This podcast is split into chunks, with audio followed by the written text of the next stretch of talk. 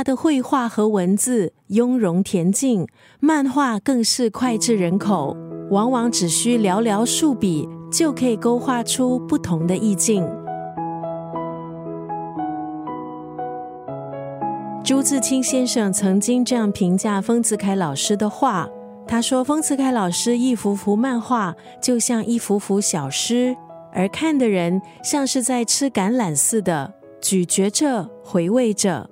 丰子恺老师许多漫画都是以儿童作为题材，读着他的儿童漫画，往往让成人觉得惭愧。什么时候在成人的世界里，可以多一些自然，多一些淡泊？”丰子恺老师风格独特的漫画作品影响深远，深受大家的喜爱。他的作品内涵深刻，耐人寻味，一生出版的著作就超过一百八十多部。今天在九六三作家语录分享的文字，出自丰子恺老师的这首诗《豁然开朗》。既然没有净土，不如静心；既然没有如愿，不如释然。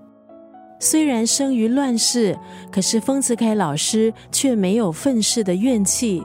他的作品大多数描绘日常烟火，带出细腻人情，让我们看出他在成人的世界依然保留着童心。